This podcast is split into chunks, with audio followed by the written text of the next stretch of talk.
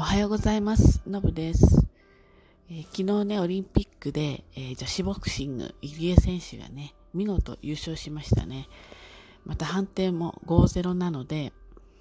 まあ、当然相手の方も上手いんですけれども、まあ、終始、えー入江選手が試合を支配してたという結果になりました。でね、まあ、彼女はま天真爛漫で明るくていいですね。喜びようもそうだし、こう、コメントもいつもね、笑顔だし、うん、で、あの、金メダルね、と、まだ若いんですけれどもね、なんですけれども、もう競技は、今大学生ですから、まあ、この大学の間だけでいいかなっていう感じで、えー彼女、カエルが好きなんですよね。なんで、なんかカエルに関するどこか企業に就職できたらなんていうことを言ってましたね。ボクシング、まあ他の競技もそうなんですけれども、結構こうずっとやっていける選手とね、あとここで区切りっていうのを自分で考えてるので頑張れるっていう選手とね、やっぱり両方いるんですよね。で、うちの息子もですね、まあ、ボクシングを高校時代にやってまして、で、一番最後は国体も出てるんですね。で、国体で5位になって、それでまあ、引退という形だったんですけれども、まあ国体、全国大会もね、まあ一応上位の方に入ってくると、まあいろんな大学とかからね、オファーがあったりしましたし、まだまだ伸びしろが、もう国体の時一番いい試合してるんで、えー伸びしろあって、まだまだ私として、親の私としては、あの、競技やってる、ボクシングやってる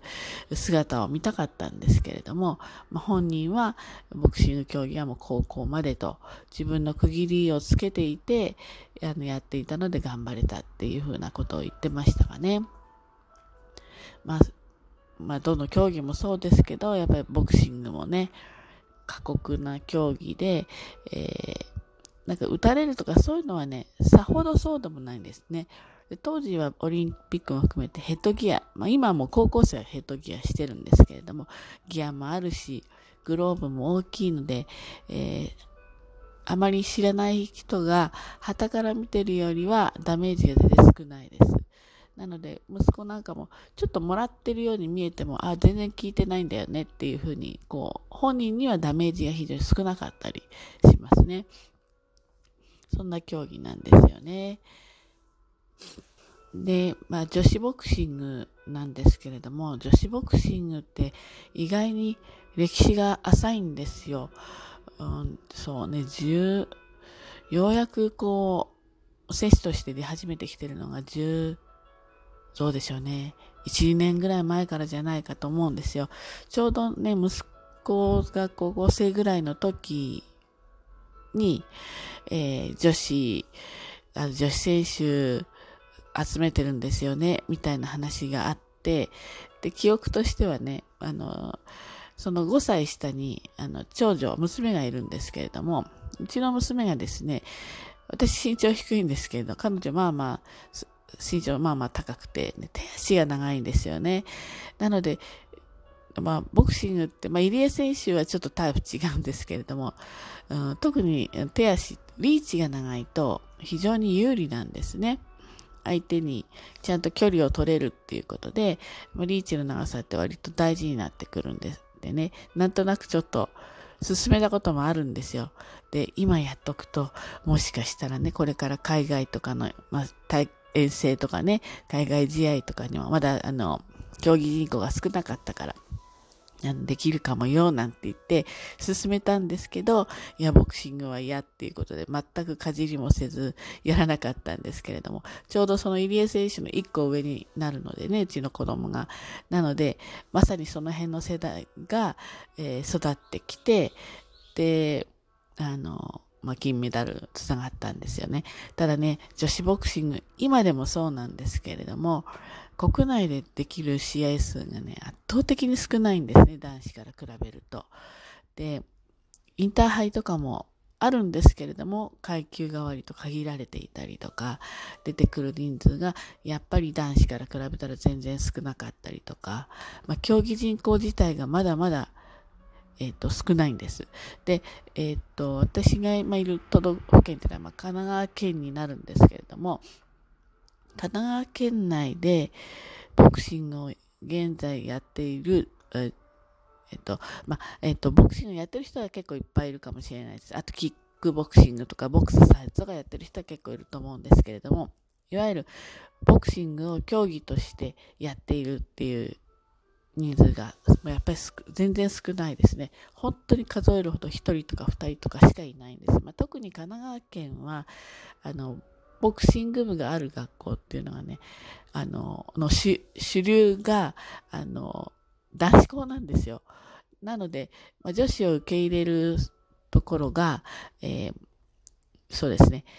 えーと、公立高校で、えー、とても少ないんです。そして、えー、ボクシングはですね、学校に部活がなくても、そういったインターハイとか全国大会は出られるんですけれども、その独自で、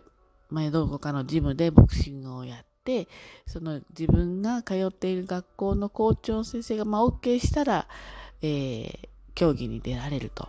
いう状況なんですよね。なので、あの、どの方にも門とは開かれてるんですけれども、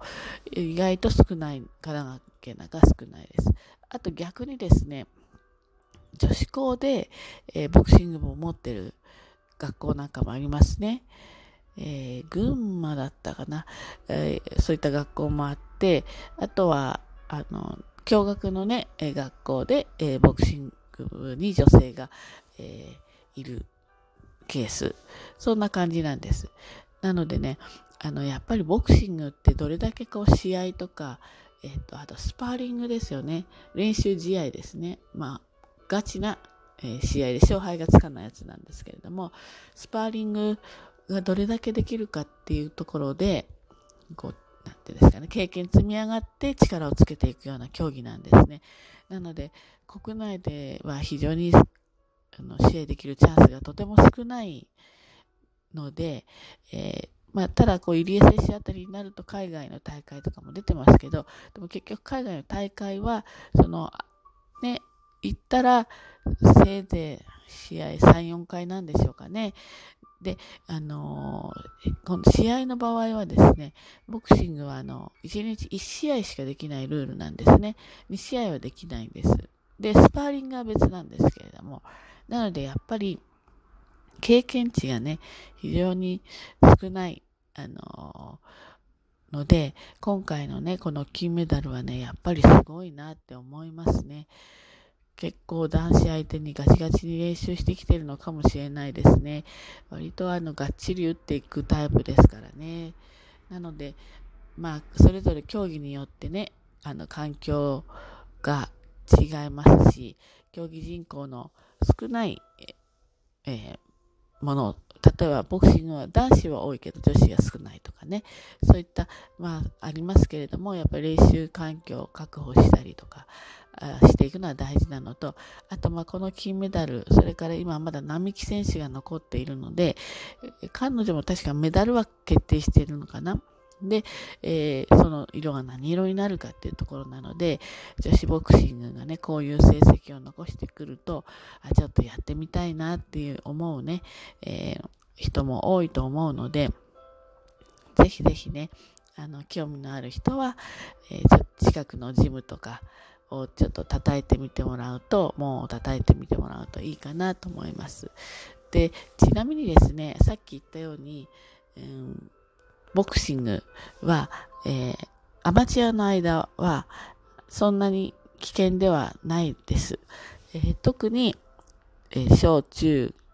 高大ぐらいまでは、うん、特に高校までは確実に安心安心っていうとどの競技でも安心ってことはないんだけれども、うん、さっき言ったようにヘッドギアだとかグローブがきちっとグローブも大きいんですよねだからちっちゃいグローブだとダイレクトに力伝わってくるんだけどいわゆるクッションで叩いてるようなもんなのであの、そうすごいあのダメージ加わるわけじゃまずないです。それから危険な行為は、レフリーが注意したり、ストップかけたで指導したり、また結構反則も取られるので、えー、そういった形になります。あと、検診えー、検診計量もきちっとあって、試合後のドクターの管理もある。えー、ドクターがリング下に必ずいますのでね、鼻血が出たりしてもドクターがちょっと確認したりします。意外と他の競技ないんですよ、ドクターがついてる。もっと危険な、あのー、種目があるのにね。で、例えばですね、えっと、ボクシングは、その、体重が同じ階体重の人で戦うので、これ1階級とか違うと、やっぱりパンチの威力が違うんですね。ですので、それだけ、えー、体重って、えー、パワーに変えていくと差がすごくあるんです。なので、例えばラグビーですとか、そのコンタクトね、するスポーツ